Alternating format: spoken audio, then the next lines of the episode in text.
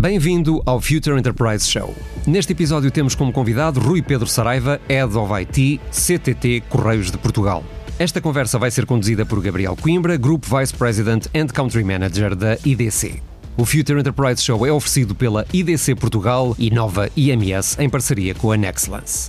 Bem-vindos a mais um episódio do Future Enterprise Show, uma iniciativa da IDC em parceria com a Nova IMS, com o apoio da Nexcellence, um programa que pretende discutir os principais temas relacionados com o futuro das organizações numa economia cada vez mais digital. E Future Enterprise, ou futuro das organizações, é a visão, a framework da IDC é, para o futuro das organizações. É uma organização que se quer resiliente, ágil e capaz de inovar é, de forma contínua e em escala numa economia cada vez mais digital.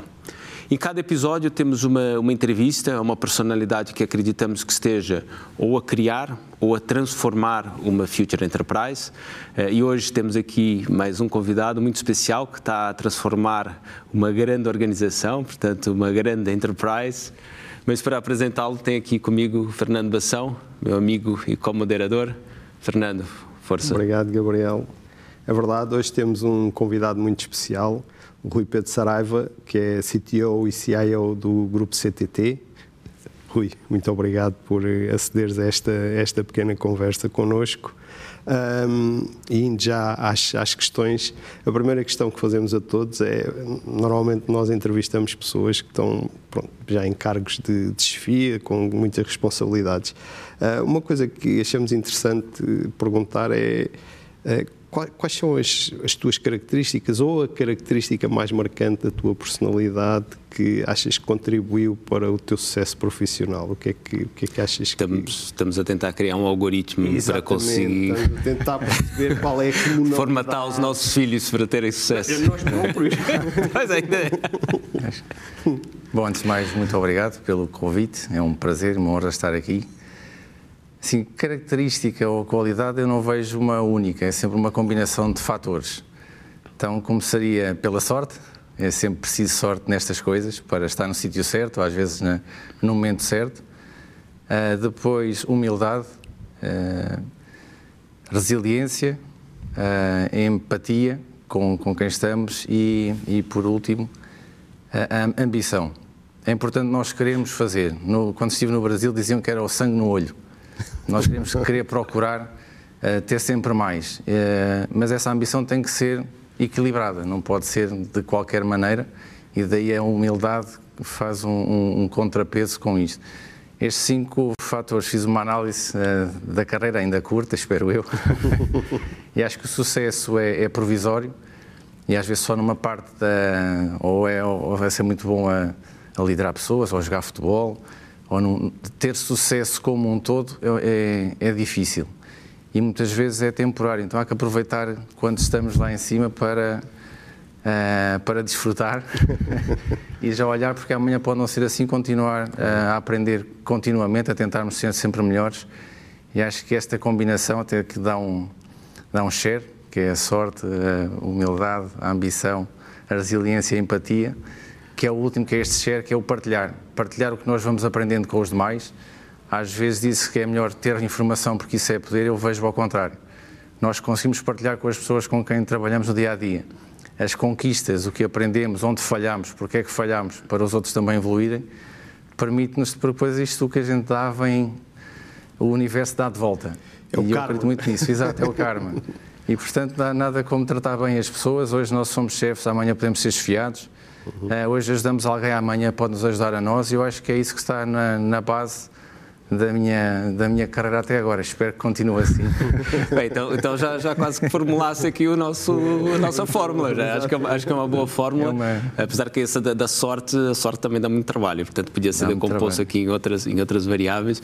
Mas acho que referiste a uma, uma, um aspecto que acho que é fundamental, que é esse, essa, essa, essa. Dois. Aliás, todos eles são, são importantes, mas esse último de, de partilhar, não é? Ou seja, e, e, e eu, eh, enfim, já com, com, várias pessoas, o que eu tenho ouvido falar de, daquelas que mais partilham é que de facto não têm receio de, de que outros copiem, porque elas de facto ao partilharem estão uh, no fundo a ajudar os, os outros também uh, a construírem, a fazer, fazer com que os outros também cresçam, mas também estão já a olhar para, para aquilo que se, para what's next, não é? Portanto, no momento que estás uhum. a partilhar algo, portanto já estás à procura de uma, de uma próxima e portanto, mais vale estar a partilhar e a procura do próximo do que do que estar a copiar e portanto acho que é, é muito relevante. Mas passando aqui para a próxima pergunta em relação ao grupo CTT e falasse na ambição, que era o segundo ponto que eu também acho que é importante. O Banco CTT tem vindo a atuar aqui em várias áreas, né? para além do setor tradicional, também tem o Banco CTT, tem a parte do, do e-commerce, tem a parte do, do Expresso, e portanto aqui já, já é um grupo com, com alguma dimensão, acho que deve-se também alguma ambição. Como é que tu vês o, hoje o grupo CTT e o, e o futuro uh, e o futuro do grupo uh, nessa nessa economia cada vez mais mais digital? Então, uh, acho que o Covid trouxe um impacto grande a todas as organizações. Já foi falado, e eu subscrevo por baixo, que é o maior acelerador da transformação digital, porque agitou muito as águas e obrigou-nos a repensar uma série de paradigmas. Uh, teletrabalho ou trabalho remoto, o tema do e-commerce que disparou com, com, com o Covid e a, a digitalização dos processos. E o grupo CTT está numa área em que sofreu um impacto forte com o Covid, como todas as outras, mas nós temos, temos serviços centrais e depois temos os frontline workers, os distribuidores, as pessoas nas lojas. Uh, e se por um lado teve um impacto, uh, o que é que vai acontecer? Toda a gente travou um pouco a fundo para segurar alguma estratégia. Nós agora vemos que a, a logística é chave para a continuação da economia. Uh, e o CTT tem a vantagem de estar nessa área. Nós temos vários pilares, a logística é um deles, é a principal, temos o banco, o mercado financeiro uh, e seguros, o e-commerce também é muito forte. Uh, eu vejo que o CTT, apesar de terem sido muito impactados por este tema, tem uma vantagem agora competitiva muito grande, porque nós conseguimos estar no ciclo de vida, desde que o bem é produzido, nós podemos participar para ajudar a vender, seja por rede própria ou por rede de terceiros, então através dos parceiros e depois nós conseguimos levar esse bem ou esse objeto até ao cliente final, onde quer que ele esteja, ou por rede própria ou por rede de parceiros. Então nós participamos na cadeia fim a fim. Portanto, é um mar de oportunidades. Eu vejo sempre pelo lado positivo. Sou daqueles que vê o copo sempre uh, meio cheio. cheio e, portanto, acho que temos uma oportunidade única, se calhar na nossa história longa de 500 anos, de fazer aqui mais um, mais um salto enquanto Grupo CTT, de servir melhor e mais os nossos atuais clientes e, se quiçá, angariar novos. Então estou bastante animado, aliás, foi esse um dos motivos que me levou a aceitar o desafio de vir para a CTT. Muito bem. Olha, Rui, uh, ainda continuando neste tema das oportunidades, uh, há também uh, Bom, eu penso para todos os incumbentes, e se há um incumbente é o CTT, é? Eh, há também um conjunto de novos desafios, nomeadamente que vêm das, das startups e até do, do Big Tech, que, que, hoje em dia mais ou menos coloniza ou está a tentar colonizar eh, o mundo. Olhando para a frente, 5 anos, 10 anos, Uh, como é que, e obviamente isto é especulação, não, não, não, provavelmente não será assim que vai acontecer, mas como é que tu vês o, o negócio do, do CTT transformar-se, a interagir com, estes, com estas pequenas startups, com estas grandes uh, empresas de tecnologia mundiais? Uh, como é que tu vês o, o caminho nos próximos, na, pró na próxima década, digamos assim? É, essa é uma boa pergunta que nós fazemos várias vezes. Eu cheguei ao setor há cerca de um ano, então estou a aprender. Eu não consigo fazer um, um, uma previsão para os próximos 5, 10 anos, ainda mais agora em que tudo muda de um dia para o outro. Veja-se primeiro o Covid, agora, agora a guerra entre a Ucrânia e, e, a Rússia, ou melhor, entre a Rússia e a Ucrânia. uh, e, portanto, como é, como, é que, como é que nós nos podemos posicionar? Um, como disse, o grupo CTT tem várias frentes de ataque e em todas elas eh, temos que estar fortes. A experiência que as, que as Big Techs dão aos clientes, e eu sou cliente, portanto, a experiência de eu conseguir, há bocado estávamos a falar de audiobooks, de eu conseguir comprar um audiobook e no momento a seguir conseguir estar a ouvir, de eu chamar um táxi em dia de chuva, por aplicativo não ter que ir à rua esticar o braço, Portanto, esta experiência rápida, simples, uh, totalmente integrada, que as pessoas têm com as grandes empresas tecnológicas, as pessoas depois querem replicar uhum. uh, nas demais interações. E, portanto, todas as interações que têm com o grupo CTT, seja no banco, seja no Expresso, seja numa loja CTT, vão exigir o mesmo nível. Portanto, a fasquia está muito alta. E nós temos que nos adaptar, nós temos que entender isso, temos que entender que um cliente que queira comprar algo online, queira pagar, queira fazer rastrear o objeto, queira depois levantá-lo em casa, queira uh, levantá-lo na loja, queira mudar o endereço, toda esta experiência tem que ser muito simples, muito fácil, uh, sem grandes fricções. E isto é, um, é, uma responsabilidade para nós. Como é que nós damos estas uh, jornadas digitais, né, em que mistura o mundo físico e o mundo digital, de uma forma, de uma forma que o cliente é pá, os CTT são velhinhos, mas servem-me tão bem quanto uhum. estas entidades novas. Eu, eu vejo muito o desafio, de grosso modo, de dar uma experiência aos nossos uh, clientes igual à que dá uma Amazon, uma Google, uhum. um Facebook. Por outro lado, uh, para isto acontecer, né, porque esta é a camada de interação com o cliente, temos que nos reinventar na loja. Portanto, a loja tem que deixar de ser onde alguém vai depositar um objeto ou levantar um objeto, tem que ser muito mais do que isso e a forma como o faz, já que nós temos o digital e o físico, aproveitar o mundo físico para alguém fazer o que não consegue fazer no mundo digital. Experimentar, ser, ser por exemplo, uma, um, um showroom de alguns objetos físicos para as pessoas experimentarem. Então, as, lógicas, as lojas têm que ganhar mais capacidades para interação com os clientes e ser um complemento da jornada digital. Uh, também dar mais comodidade, estar onde os clientes estão. Tivemos, por exemplo, a iniciativa dos lockers, Uh, que não é só nas lojas CTT, podemos pôr lockers no, nas empresas ou em sítios estratégicos para os clientes para dar mais facilidade.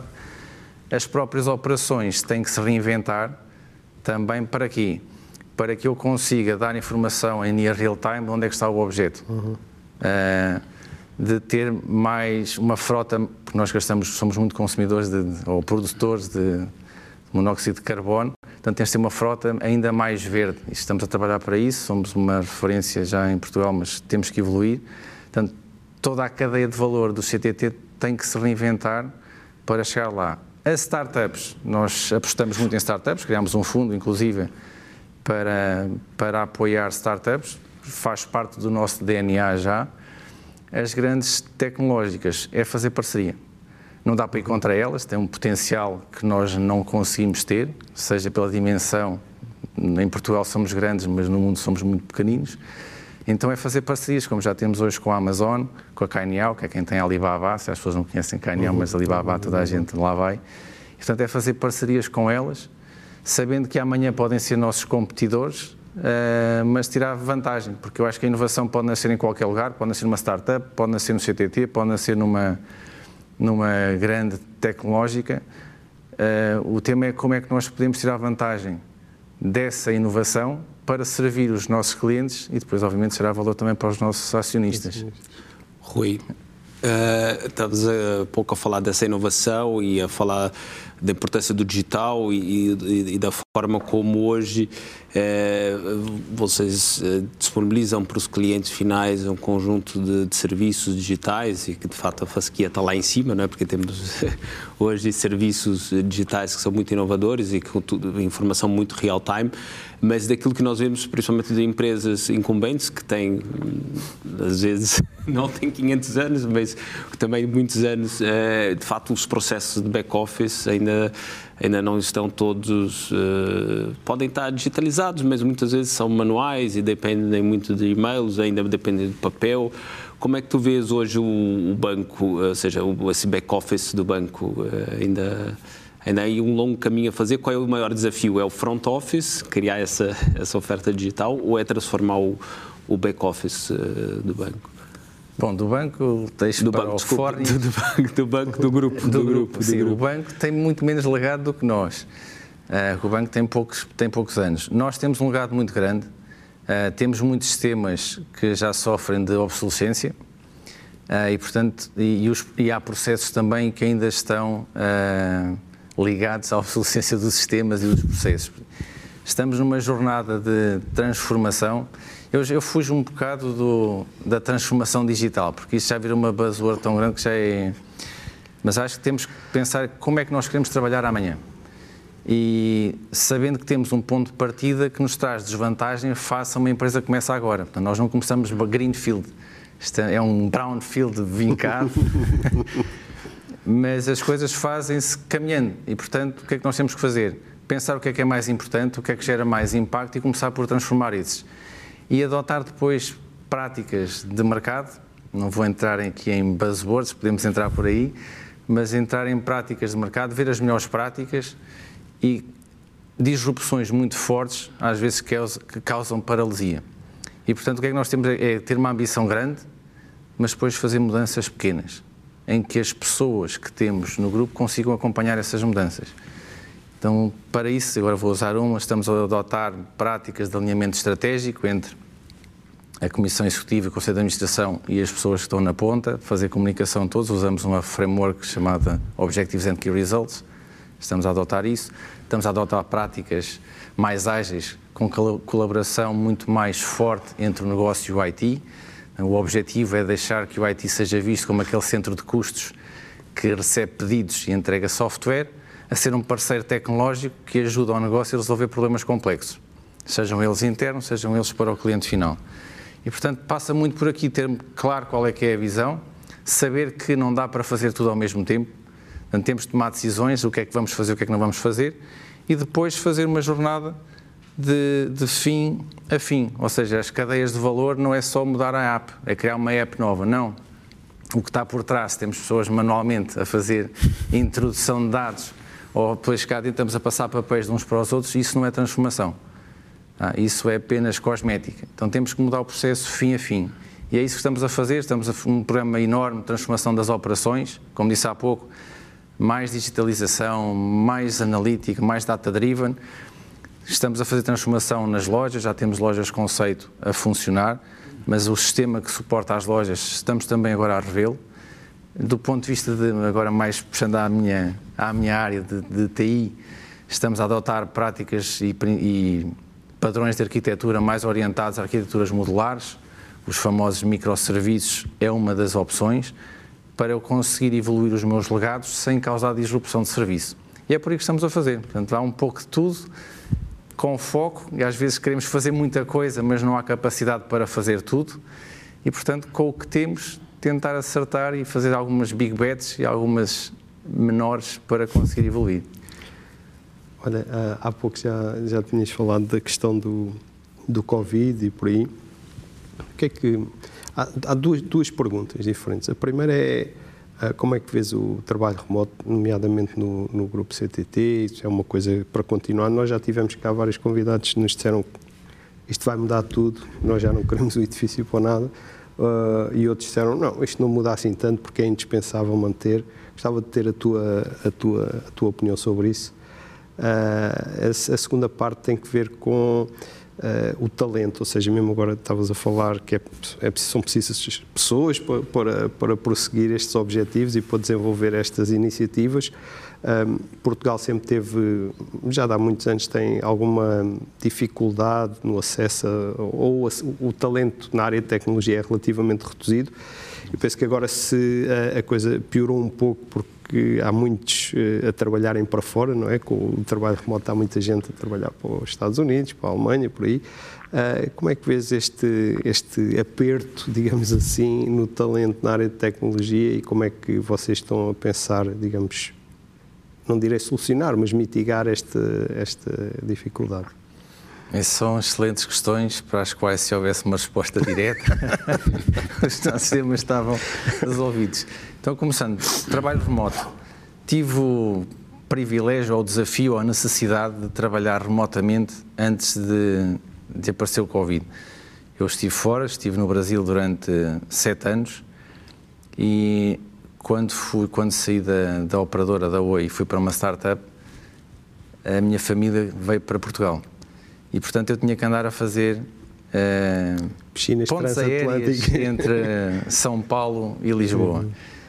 E às tantas achei por bem começar a trabalhar remoto. E foi uma dificuldade que eu era a única pessoa remota uh, na minha equipa e, portanto, eu tinha que estar daqui a gerir pessoas no Brasil, uh, 10 mil quilómetros de distância e com um fuso horário que chegava às 4 horas, agora já é só duas ou três, mas chegava a 4 horas. Uhum. Portanto, o trabalho remoto tem dificuldades que não sentimos quando estamos todos a trabalhar juntos. Por outro lado, dá-nos uma capacidade de as pessoas poderem gerir o seu trabalho de uma forma diferente quando são todos, então todos à mesma hora, saem todos uhum. à mesma hora, têm as mesmas. Portanto, eu acho que o trabalho remoto veio para ficar. Agora, 100% remoto é difícil e às vezes perde-se a identidade de quem é, eh, da empresa que me está a pagar uhum. o salário. Portanto, eu acho que é importante, sendo 100% remoto ou sendo híbrido, de haver momentos de interação física, presencial, para se garantir este alinhamento e este toque. Porque ninguém, uhum. não há nada ainda digital que, que substitua um abraço, um aperto de mão, o olhar nos olhos, uhum. o ter algumas experiências juntos. Eh, agora, sou um defensor, defensor acérrimo de liberdade de os colaboradores escolherem se querem trabalhar remoto ou presencial. No CTT é uma casa mais tradicional, ainda assim, uh, o Covid obrigou toda a gente, tradicional ou não, a ir para casa. Uh, alguns tiveram que ficar, os frontline workers tiveram que ficar no seu, no seu posto de trabalho, mas os demais foram para casa. E isso abriu um pouco as portas. Estamos neste momento a fazer piloto remoto, porque remoto não é teletrabalho, uhum. são coisas diferentes. Estamos a fazer um piloto com algumas direções, a minha é uma delas, mas temos outras direções uh, também estão a participar do piloto. E a ideia, e eu vou fazer muita força para que isso aconteça, é que se mantenha esta opcionalidade. Isso também traz vantagens para a empresa. Falaste há pouco do tema dos edifícios. Nós temos muitos edifícios Sim. em Portugal. a sede, que é o edifício Báltico, pode ser reduzida se nós conseguirmos não ocupar tanto espaço. Isso, obviamente, no fim do dia também conta no. Claro. Tem, é, é, conta na, na, conta de resultados tem o seu impacto e, portanto, há que ver as vantagens e as desvantagens, mitigar as desvantagens e então assim podermos evoluir. E acho que os CTTs estão a trilhar esse caminho, leva tempo, mas estamos a ir para lá. Do ponto de vista de talento, segunda pergunta, não é só Portugal que tem esse problema, eu estava num país com 200 milhões e também tinha dificuldades de atrair talento. Hoje de manhã estava a ler um post uh, que era esqueçam isso de reter talento porque ninguém quer ser tido. uh, e achei piada ao artigo pelo, pelo título e fui ler. E de facto, é nós temos é que garantir que as pessoas querem ficar, não obrigá-las com aqueles contratos. Eu pago-te uma formação, mas tens de ficar cá dois uhum. anos, senão tens que me pagar a formação de volta. É uma forma, mas é a forma certa de reter talento? Ou é nós termos de facto uh, o salário, que não é só dinheiro, que a pessoa recebe por estar na organização, lhe dá a motivação suficiente para a pessoa querer continuar nessa organização. Seja propósito, que é importante e cada vez mais as pessoas hoje guiam-se por propósito, o salário é o necessário para ter a qualidade de vida que a pessoa ambiciona. Mas depois há muito mais. O salário emocional. A pessoa dá-se bem com a, com a equipa de trabalho. O chefe é um chefe ou é um líder? Tem as condições necessárias. Então eu acho que vai muito por aí. Portugal tem talento, para mim, não é por ser português, que está, é topo. Tá? E vemos a quantidade de portugueses que vão lá para fora e que têm sucesso. Então eu não acho que nós tenhamos problemas de qualidade. Problemas de quantidade temos, somos um país pequeno, uh, alguns confundem-nos inclusive com uma península ou com, com uma área daqui dos nossos uh, vizinhos, outros nem sequer sabem onde é que é Portugal, mas o talento é inegável. Eu já disse isto em outros fóruns e as pessoas olharam para mim às vezes assim de lado. Eu sei que Portugal é um país pequeno, com a economia que é o que é, mas se nós não tivermos atenção a este tema do talento, a tratarmos as pessoas e darmos as condições que elas querem para ficar cá a trabalhar para empresas portuguesas, arriscamos a ficar com aquelas que não conseguem arranjar outro tipo de trabalho. Uhum. Na altura chamei refúgio e foi isso que ofendeu isso alguns, é que mas não é diminuir as pessoas, é as pessoas, porque há pessoas que querem estudar, querem aprender, querem fazer, e há as pessoas que não querem um emprego, querem ficar acomodadas. Uhum. E eu temo que se nós não, e nós organizações temos um papel fundamental nisso, é as faculdades a capacitar, mas somos nós também a capacitar, não podemos, a pessoa não acaba o curso e está pronta para a vida. Claro. tem que continuar a estudar. Então, nós, organizações, temos que capacitar aquela famosa máxima. E se eu lhe pagar, e se ele se for embora? E a resposta, e se eu não pagar e ele ficar? eu acho que vai muito por as empresas terem uma responsabilidade de atrair as pessoas, sejam elas as que já estão ou as que estão lá fora, as próprias pessoas de quererem trabalhar e nós conseguimos de alguma forma equiparar os nossos salários com, pelo menos, a Europa.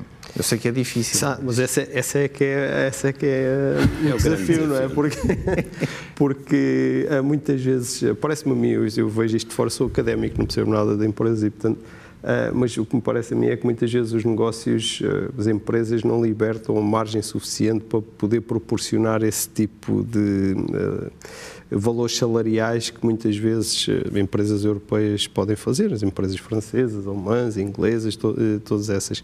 Há certamente aí um, um caminho a fazer. Uh, que, é, que é importante, porque no fim do dia a compensação acaba sempre por ser relevante. Há aí um ponto também interessante que é Falaste primeiro do, da, do remoto e depois da, do, da capacidade de atração. Eu parece-me a mim, não sei se, se, vocês concordam, que uma coisa e outra estão muito relacionados, porque sim, um, um, bom salário em Lisboa é completamente diferente de um bom salário em Castelo Branco ou em Vila Real ou por aí. Portanto, há, há diferenças muito, muito significativas. E há aqui um outro desafio que tu dizias, ou seja, nós, e o Rui estavas a dizer que o objetivo era também equiparar, ter um salário médio eh, similar àquilo que é o salário médio europeu, e para isso obriga a com que as, obrigações, a com que as organizações portuguesas também, com, também sejam organizações globais, não é? E tenham cada vez mais Exato. uma abordagem internacional para poderem competir de igual para igual, quer seja naquilo que é, é a sua oferta, quer seja na sua capacidade de atrair é, talento, e é, é de fato um desafio.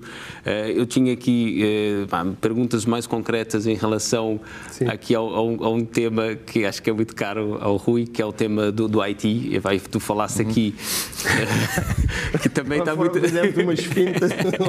também está muito associado também a, questão do, do, do, futuro do trabalho, trabalho remoto, a, capacidade de atrair talento, mas há aqui depois um outro desafio, para além do, do talento, que é um desafio mesmo da própria estratégia tecnológica. Não é? Falaste um pouco aqui eh, dos, dos microserviços, eh, mas eh, queria aprofundar um pouco mais, porque eu acho que há aqui, há aqui vários, vários temas que estão em cima da mesa e que é, e por um lado nós vemos as organizações optarem mais por uma estratégia mais centrada centrada na cloud e depois a utilizarem não só a cloud, mas também muito software as a service, muito APIs, uh, utilizar muita coisa que reutilizar muita coisa. Uh, há outras que não, tem, estão, estão do outro lado, que é que preferem é, customizar, desenvolver tudo à medida, às vezes com low code ou no code, mas muito desenvolvimento à medida. Como é que tu vês o, o grupo CTT? É, vês mais de um lado, mais do outro, na parte do desenvolvimento aplicacional, em termos de infraestrutura, é, mais cloud, menos cloud? Ok. Bom, já a minha avó dizia que no meio está a virtude. Ser xiita não dá muito bom resultado. Eu, eu defendo que uh, é, tem que ser avaliado caso a caso. Agora há uma estratégia. Isso já, já quando voltei do, do Brasil e estive na Caixa, dizia temos que ser cloud first, API first, event driven, data driven. Então, esses a gente não pode fugir. Agora, o que eu dizer que tenho uma estratégia cloud first não quer dizer que tudo o que eu faça esteja na cloud. Tem que estar preparado para rodar na cloud, porque a cloud se formos comparar, às vezes até pode nem ser mais barato, há aquela ilusão de que ir para a cloud é mais barato. Não é. Ou não é necessariamente. O, mas, por exemplo, pode-me dar é a escalabilidade que eu não consigo ter on-prem. Consegue-me dar capacidades que são desenvolvidas por centenas, milhares de engenheiros que estão a trabalhar para aquilo todos os dias e que eu posso chegar lá e passo o cartão de crédito ativo e usufruo na hora. Portanto, acho que temos que pensar nas soluções cloud first. Tudo o que é, que é eu posso rodar on-prem, eu quero, quero escalar, posso só passar cargas de trabalho para a cloud, posso já nascer na cloud. SaaS, acho que faz todo sentido para tudo aquilo que for uh, commodity para a minha área de atuação. Tudo o que for core business, para mim, eu sou defensor que deve estar controlado pela própria organização. Seja na cloud ou seja on-prem, agora já indo para SaaS versus custom build, portanto, uhum. o, o build or buy. Eu entendo que se é core, se é o que me diferencia dos meus competidores, eu devo ter total controle sobre, essa, sobre esses temas ou esse, essas soluções. Porque agora sistemas é também já é uma coisa. Antes havia aquela noção, eu tenho esse sistema, o meu RP, que é onde está o meu negócio, ou então é o meu core bancário. Agora não, agora é muito. Eu tenho uma série de funções que eu consigo combiná-las para gerar valor diferenciado para os meus clientes. E, e daí vai ao meu outro princípio que é eu tenho que ter uma arquitetura modular. Eu tenho que ter pecinhas de Lego que eu consiga combinar e a combinação é que vai ser única. E, e, a ciência está como é que eu consigo pegar em pecinhas que são padrão de mercado e eu consigo combiná-las para me dar uma solução diferenciadora para os meus clientes. E é isso que eu acredito.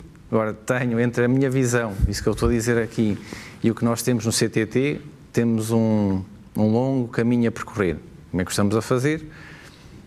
É aplicando estes princípios em todo uh, o novo pedido que vem, seja ele um pedido estratégico ou um pedido do dia a dia, avaliarmos e aplicar esta framework.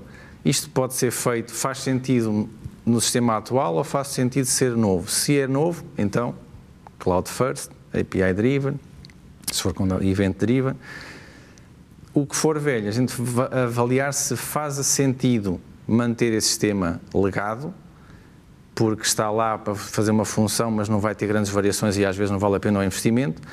Se for algo que é relevante, opa, então vamos avaliar se não vale a pena fazer aqui um refactoring, e agora usei uma palavra em inglês, portanto, se vale a pena repensar a aplicação e reconstruí-la já de acordo com esses novos paradigmas. Portanto, entre SaaS e Custom Build custom build para o que é core, SaaS para o que é uh, necessário, mas não é core para mim. Solução de RH, por exemplo, não é o meu core, apesar de eu ser core para mim recrutar. Uhum. É, não só a capacidade da IT, mas os frontline workers, como falámos há pouco. Mas aqui há soluções nativas que fazem isso muito bem. Então não vale a pena eu estar a inventar a roda. Uh, se é na cloud ou se é on-prem, de preferência cloud, sempre que fizer sentido. Há coisas que vão estar on-prem porque são legadas e não vale a pena o investimento agora. É? Então... Já, já, agora, Rui, estavas a referir que os sistemas mais legacy, ou enfim, não sei o que é que chamava sistemas legacy de sistemas atuais, não é? Porque grande parte dos sistemas atuais são entra em produção é legacy.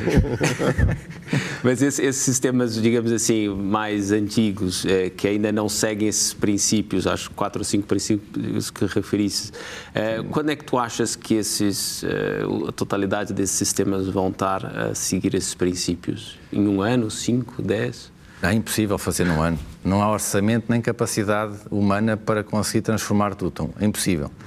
A, a, a, grande parte da minha carreira foi a fazer planos de transformação de sistemas, os PESIs da vida, e depois a implementar. E se há coisa que eu aprendi nestes 20 anos de carreira é que fazer roadmaps a um ano ou só a três anos depois é, é impossível.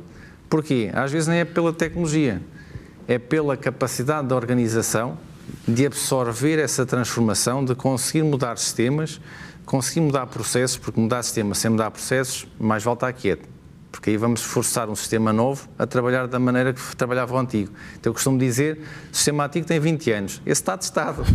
Se vais fazer um novo, vais ter que o testar outra vez. Portanto, nós temos um plano há três anos para fazer uma transformação relevante nos nossos sistemas. E o que é que nós fizemos? Não dá para ir a todas. Então, alguns estamos aí para a adotar soluções SaaS, outros estamos a adotar, deixar o sistema como ele está e fazendo cortes, isso também é um padrão que é o Strangler Pattern, que é vamos cortando pedaços desse sistema e criando as novas pecinhas, portanto não é um para um, vai ser um para muitos. Certo. Mas esses muitos já vão seguir esses novos princípios. E com isto nós queremos fazer uma transformação de sistema. Dá em três anos? Tudo? Não, não dá gerir expectativas não dá. Em cinco anos dá tudo? Não sei. Vai depender muito da, da necessidade estratégica da companhia e se esses temas vale a pena ou não transformar. Mas o que for core é para mudar. Muito bem. Muito bem. E Rui, há pouco falaste no, no, data, nos dados. E qual é que é o papel do antever? Quer dizer, é importante, certamente, e por aí, mas para o Grupo CTT, neste momento, os dados estão, estão no centro das vossas preocupações, é, é um destes, uh, estas áreas core que faz parte, digamos assim, daquilo que vocês querem controlar muito uh, uh, de perto, como, como é que vem esse? É, nós, eu disse, acho que disse há pouco, nós estamos a transformar as operações, estamos a transformar o IT. Uh, aliás, é um dos desafios que eu tenho é transformar a forma como o IT se encaixa no ecossistema CTT. Uh, eh, e então o que é que nós fizemos? Partimos o IT, como ele existia, e fundimos o IT com as áreas de negócio. E criámos cinco torres. Uma torre de segmento B2B, B2C, chama-se Produtos, é focada na criação uhum. de produtos. Uma torre da logística, de operações, focada na, no nosso core business de operações. Depois temos uma torre de corporate para todas as funções de suporte à companhia, onde entra o SAP, por exemplo. Uma torre de dados e uma torre de tecnologia. Hum. Tá? Portanto, dados é uma das nossas preocupações. Porque tudo o que nós fazemos, eh, como eu disse há pouco, desde comprar ou pôr uma ordem até receber a ordem, Uh, seja lá onde for, eu tenho que ter rastreabilidade de toda esta cadeia. Sem dados fidedignos, eu não consigo, por um lado, dizer ao cliente onde é que está o objeto, por outro lado, tomar decisões inteligentes na minha equipa de operações para dizer se como é que eu devo otimizar as rotas. Uhum. Portanto, se eu faço uma rota sempre igual, mas é a melhor rota, está otimizada para aquele dia, com aquelas condições de trânsito, com aquele conjunto de objetos que eu tenho que entregar. E para isto os dados são peças-chave para tomar estas decisões. Então, sim, está na nossa, uh, na nosso, nosso raio de preocupações, é chave.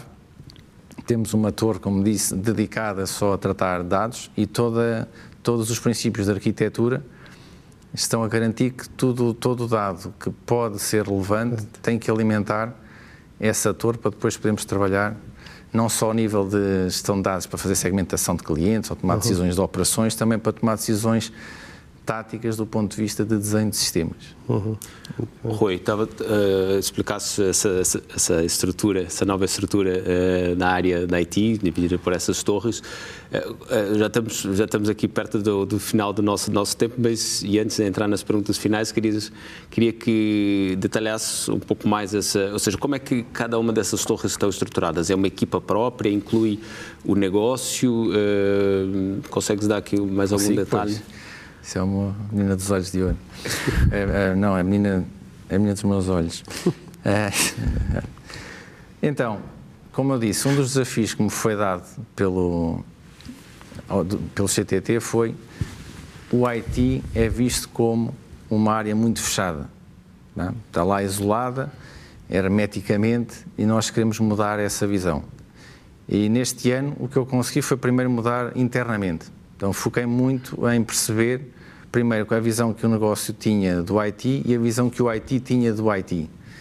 E, e percebeu-se que tínhamos muito para melhorar. E tal como eu disse há pouco, não dá para fazer tudo de uma vez. Então, o primeiro ano, se calhar egoisticamente, foquei-me no IT. Uh, eh, no final do ano, então, ok, já que o IT está mais ou menos organizado, agora vamos responder às dores do negócio.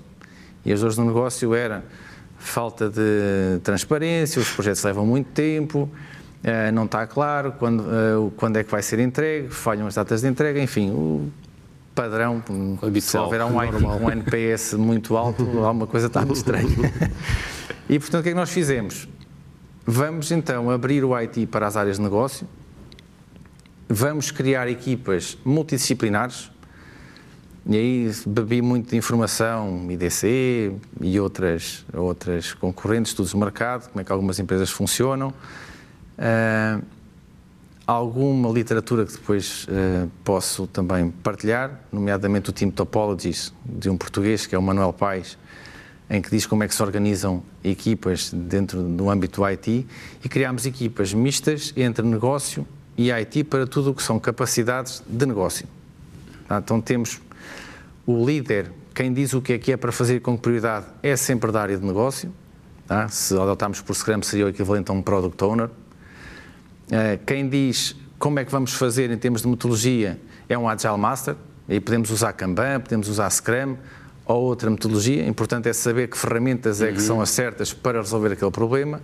E depois que peças tecnológicas tem um Solution Architect. Então, a torre, que depois é constituída por tribos, que depois são constituídas por squads, aí vai muito o Spotify Model, mas cada um tem o seu, tá? mas os nomes são parecidos porque já é algo que está na... Uhum. Toda a gente já ouviu falar em tribos e squads no mundo do IT, então não valia a pena estar a inventar novos, novos nomes.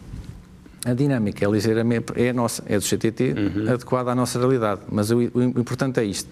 O negócio diz o que é que é para fazer e com prioridade, alguém que pode ser de negócio ou da IT diz que metodologias é que são as certas para entregar aquilo, alinhado com a equipa, e há um arquiteto que diz, olha, para chegar além com essas metodologias, aqui está o blueprint tecnológico. Então nós temos que escolher, temos que usar estas peças, senão isto pode, como estamos a, de, a descentralizar a tomada de decisão, se não houver um blueprint, um guia de referência, podemos chegar a um, a um extremo em que, dada a falta de pessoas que falámos uhum. há pouco, de, de, de, talento, de termos pecinhas que for, alguém veio e fez e depois ninguém sabe operar. Uhum. Pronto, este modelo é escalável, portanto, a unidade menor é uma equipa, nunca é uma pessoa, é uma equipa. Há equipas que são mistas entre negócio e tecnologia, há equipas mais tecnológicas, que são apenas de pessoas de IT, nomeadamente plataformas de orquestração de containers ou disponibilização de capacidades. Não vale a pena lá estar ninguém de negócio. Então são as chamadas platform teams. Depois há equipas de negócio que têm o negócio sempre a liderar. Okay. Mas a torre, já agora só para a, torre tecnologia e a torre dados, uh, no fundo, uh, essas incluem o negócio, porque sim. eu percebo que a B2B e B2C sim, a logística sim, a corporate oh, sim, sim e depois as outras duas acabam por ser transversais também, porque elas acabam por definir aquilo que é o blueprint em termos tecnológicos e aquilo que também são a arquitetura de dados a ser utilizada no desenvolvimento das outras, não é? E essas, mas essas também incluem o negócio, é isso? A equipa de dados, inclusive, a ator de dados é liderada por uma área de negócio. Ok, é? ok. Que é a área que tem a responsabilidade dos dados. E, e, lá está, eles definem o que é que é para fazer. O blueprint de arquitetura é definido em conjunto pelas pessoas que estão na equipe, porque a partir do momento em que se monta a equipa, a torre ou a tribo, é a equipa que decide.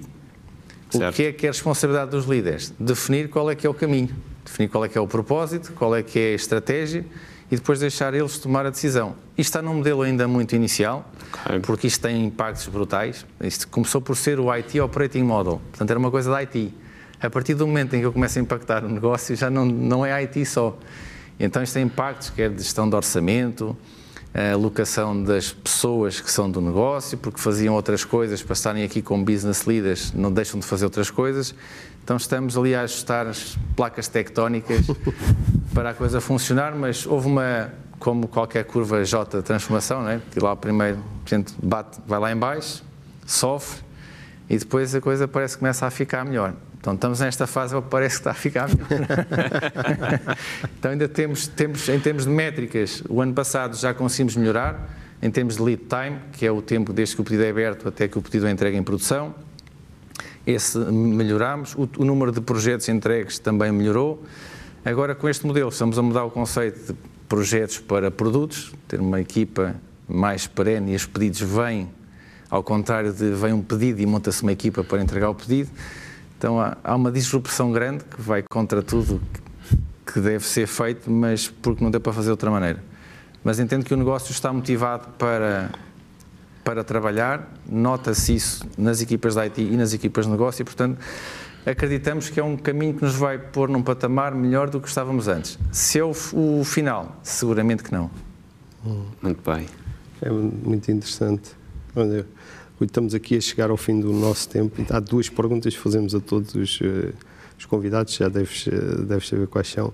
E a primeira é, tem que ver com os conselhos que dás, darias ou destes aos teus filhos quando entraram naquela fase de escolher um curso superior, eh, pensar na carreira que querem seguir.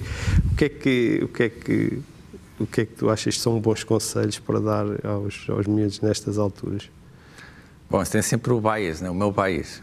Claro, mas é esse, esse interessa-nos particularmente. Tenho duas filhas, ainda pequenas, uma tem 10 anos, outra tem 2. Okay. Ainda vou ter aqui algum tempo, ainda alguma margem de manobra. E, portanto, quando elas chegarem à tomada de decisão mais forte, que tipicamente é ali nos 17, 18 okay. anos, vão para a faculdade, não vão para a faculdade, uh, há alguns temas que eu quero que elas pensem sempre. Matemática como base, essa tem que ser, não fosse eu de um curso também de, de matemáticas. Uh, inovação, é muito importante ter espírito empreendedor, não tem que montar empresas ou lançar logo empresas, mas ter um espírito inovador, sempre estar à procura como é que eu posso resolver este problema de uma forma diferente. Esse seria um outro conselho. Liderança. É muito pouco falado nos cursos que nós temos tradicionais, uhum. mas é tão importante quanto as competências técnicas. E as pessoas têm que saber lidar com pessoas.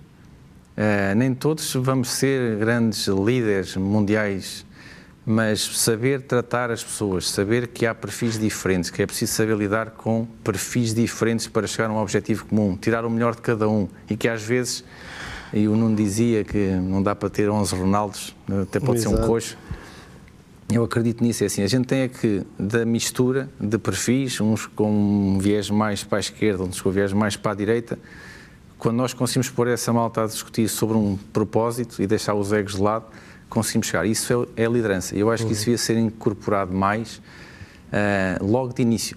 Uhum. Uh, depois, a tecnologia, enquanto não virar uma commodity, acho bom, não tem que ir para um curso de engenharia de informática como eu fui, mas saber, eh, se calhar, de Python e afins vai dar jeito.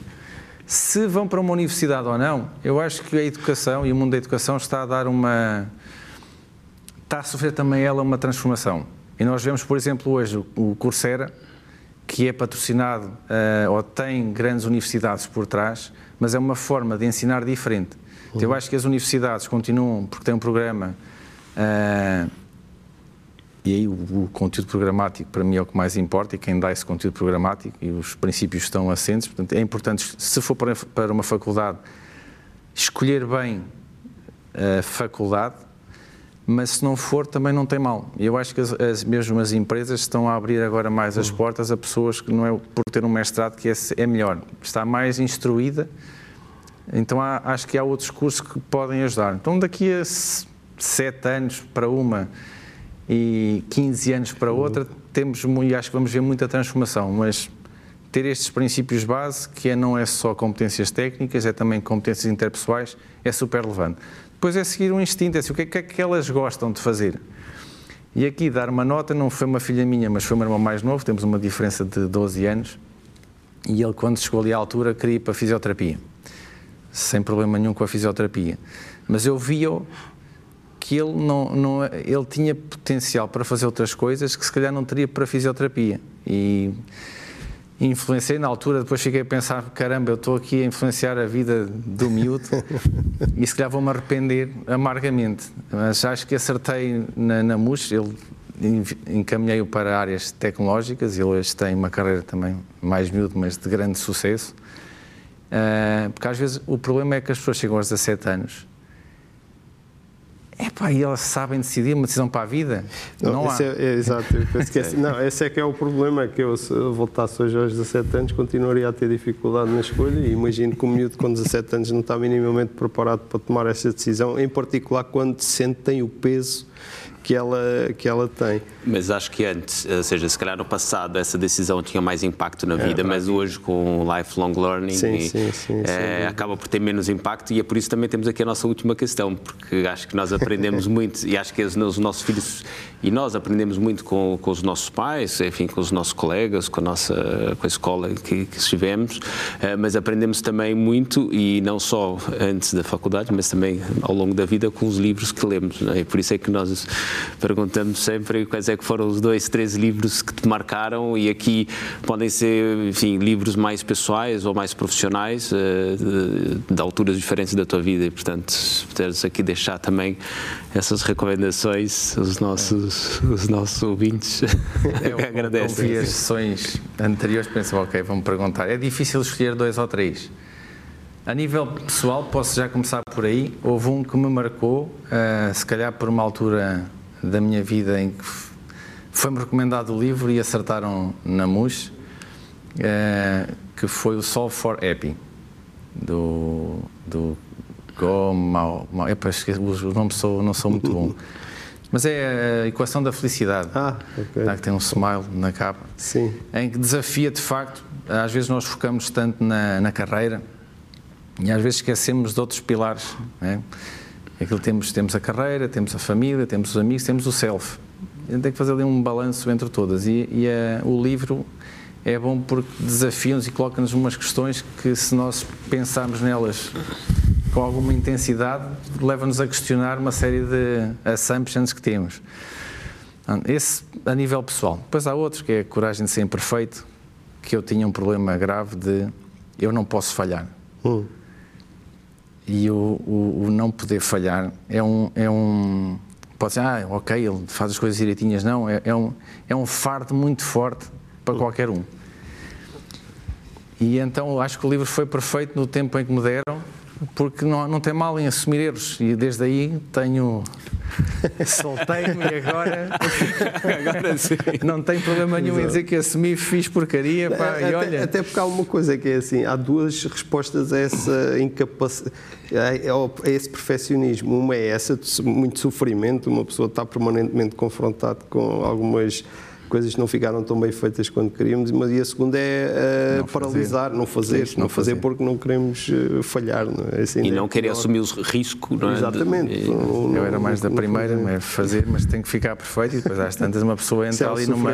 enorme. É, Uh, do ponto de vista profissional, ultimamente tenho-me focado muito em como ser melhor líder de pessoas. Uh, vários livros, destacaria o Radical Candor, da Kim Scott, que é espetacular porque diz que nós podemos dar feedback direto, portanto, confrontar as pessoas diretamente e ao mesmo tempo mostrarmos preocupação genuína por essa pessoa. Uhum. Às vezes é assim, vou dar feedback e vou ser mais duro e gera tensão. Isso eu senti quando fui para o Brasil, que só falamos todos português, mas a cultura é muito diferente. Eh, só que eu sei quando saí para o Brasil, aqui muito rapidamente, eu sempre tinha vivido na consultoria, e na consultoria, Arthur Anderson, Deloitte, depois indo, depois GMS, Maxon, enfim, todas elas têm uma cultura de dar feedback mais ou menos contínuo. Mudei da consultoria para cliente final e dar feedback assim frontalmente a um brasileiro, aquilo no início criou-lhe um, um, choque de culturas. E eu sei, bom, é do Brasil, pá, pronto, mas vou-me habituar, lá, lá me adaptei. Quando voltei para Portugal, não voltei para a consultoria, voltei para cliente final. Eu fui lá na minha, pronto, agora estou em Portugal, isto agora aqui a malta está habituada a levar, vai dar feedback direto. e também não é assim tão, tão habitual e, e, às vezes o poder de encaixe, e não sei se outros sentem o mesmo, mas eu senti muito que a frontalidade no, no feedback tem que ser trabalhada, uhum. não se pode ser totalmente uh, direto o que é, que é triste. Mas pronto, ela ajuda, traz uma framework que nos ajuda a lidar com isso, não fugir do dar feedback uh, contínuo, informal, feedback formal com, com cadência, não tem que ser coisas muito longas, mas com cadência e não deixar nada para, por dizer, porque é importante. Uh, depois, outro livro que é o No Rules Rules, da hum. Netflix. E este eu senti uma, um especial gosto, gosto em ler o livro porque me mostrou que eu não sou maluco.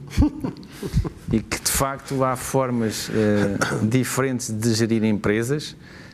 Tem um grande esforço associado, que ele fala lá em Talent Density, que é para isto funcionar, as pessoas que tens contigo têm que ser muito boas. E muito boas não é só tecnicamente, têm que estar comprometidas, têm que estar alinhadas, têm que querer fazer, têm que querer aprender continuamente, porque senão não funciona. Uh, e já tive esta discussão em outros fóruns, de facto, se tu não tens isso, se as pessoas não estão comprometidas para o liberalizar da asneira. Uhum. Então tem que haver aqui um peso, mas foi, foi muito bom. E para finalizar, nestes temas de gestão de pessoas, vou só dizer três livros, porque os três me marcaram, disse sempre que não, não ah, tu vens aí com essas ideias de liberalizar, que toda a gente é, é autónoma, mas na tropa é que é bom. Depois há três livros uh, escritos por militares uh, que dizem o contrário, que é o Team of Teams, que é o Total Ownership e que é o Turn the Ship Around. São três livros fantásticos em que mostram que os líderes, assim, o turn the ship around é o servant leadership na sua plenitude. O líder está lá para servir, mas não é para servir para ser empregado de mesa, não, não, não é isso. Está lá para servir a sua equipa, porque ninguém faz nada sem a sua equipa. Então, se eu conseguir dar contexto e depois deixar a equipa tomar a decisão, as equipas conseguem muito mais. O team of teams é eu, liderança, tenho de definir qual é que é o propósito, qual é que é o target, qual é que é o objetivo. E aquilo foi escrito com base na, não, não foi, das, foi na guerra do Afeganistão em que a guerra mudou, né? porque havia aquelas as, as, as células, uhum. eles, a gente matava uma célula que aparecia outra do outro lado, e portanto eles tiveram que se reinventar, e já não dava para tomar uma decisão centralmente e depois chegar ao terreno, já era diferente. Então eles tiveram que centralmente decidir-se o objetivo, é eliminar o alvo X, é prender o indivíduo Y. E as equipas têm esse contexto, e as equipas é que tomam decisões na ponta, não perdendo de vista o objetivo. Esse é o Team of Teams e que se aplica muito, e eu acredito piamente nisso. Aliás, o, o desenho que montei. Eh, ou que montámos no CTT, bebe muito desse Team of Teams. Eh, portanto, são, e o total ownership, que é, a gente tem que assumir as coisas. Não há, é o chefe, ele é chefe, ele que assuma. Uhum. Portanto, acho que este, esta literatura eu daria. Se fôssemos ao, mais, ao viés mais tecnológico, há bocado me desafiaste, há aqueles bases, que é o Phoenix Project, e o Project Unicorn, muito focados em, em, em DevOps. E há o Team Topology, escrito pelo Manuel Paes e pelo Michael Skelton, que diz como é que as equipas devem ser organizadas, não vale a pena inventar muita coisa, falam de padrões e de antipadrões, disse em português, é o patterns e anti-patterns. Uh, que também usei e fui beber para montar um modelo. E depois um livro de um amigo meu, que é o Luís Gonçalves, para não dizer só nomes e livros de pessoas de fora, uh, o Luís Gonçalves, que é o Organizational Mastery, que ele faz um compêndio de boas práticas, quer na fase de discovery de ideias, quer depois na fase de discussão. Uhum. Então seria a minha recomendação de livros, e podia estar aqui agora uma data de tempo, mas acho que já, já chega. Ah, está excelente. Não, não, muitas recomendações, acho, acho ótimo, acho ótimo. Muito obrigado, Rui. Foi aqui uma conversa longa. Acho que podíamos estar aqui também mais uma hora, que era discutir em detalhe aquilo que pode ser a organização da IT, que há aqui vários desafios. Acho que não há uma fórmula única. Uh, podíamos estar aqui também a falar sobre, sobre vários livros. Mas achei muito interessante também a forma, enfim, essa, aquilo que foi inicialmente aquela fórmula, não é? Que era a fórmula da, da sorte. Uh, a fórmula que também inclui a humildade, inclui também a resiliência, uh, inclui também a, a partilha uh, inclui também a ambição, acho que realmente aqui há vários, vários fatores, uh, e depois como é que essas, digamos assim, esses, princípios de vida se refletem depois na liderança e na, na transformação das organizações. Com, com, e terminamos aqui com um conjunto de livros que acho que também refletem de alguma forma esses princípios e, essa, e, essa, e esse caminho que tem-se feito de transformação na, nas várias organizações uh, pela, pela, por onde tem-se passado. Por isso acho que a conversa foi ótima. Uh, Fernando, algum comentário adicional? Não, só agradecer, Rui, foi, foi excelente. Uh, fico com grande expectativa para estar atento ao, ao CTT nos próximos, nos próximos anos, sinceramente.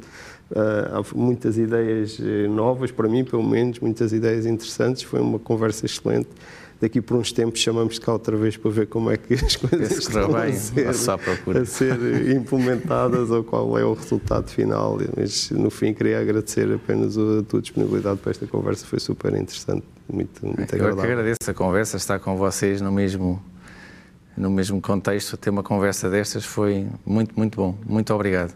Obrigado nós. Ah, obrigado nós. E assim terminamos mais um episódio do Future Enterprise Show, uma iniciativa da IDC em parceria com a Nova IMS, com o apoio da Nexcellence, um programa que pretende discutir os principais temas relacionados com o futuro das organizações numa economia cada vez mais digital. Muito obrigado e até uma próxima.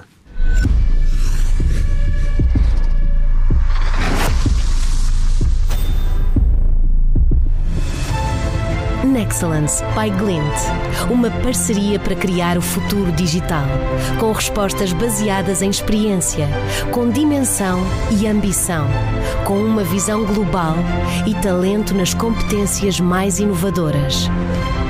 Nexcellence, powered by Glint. Knowledge to empower.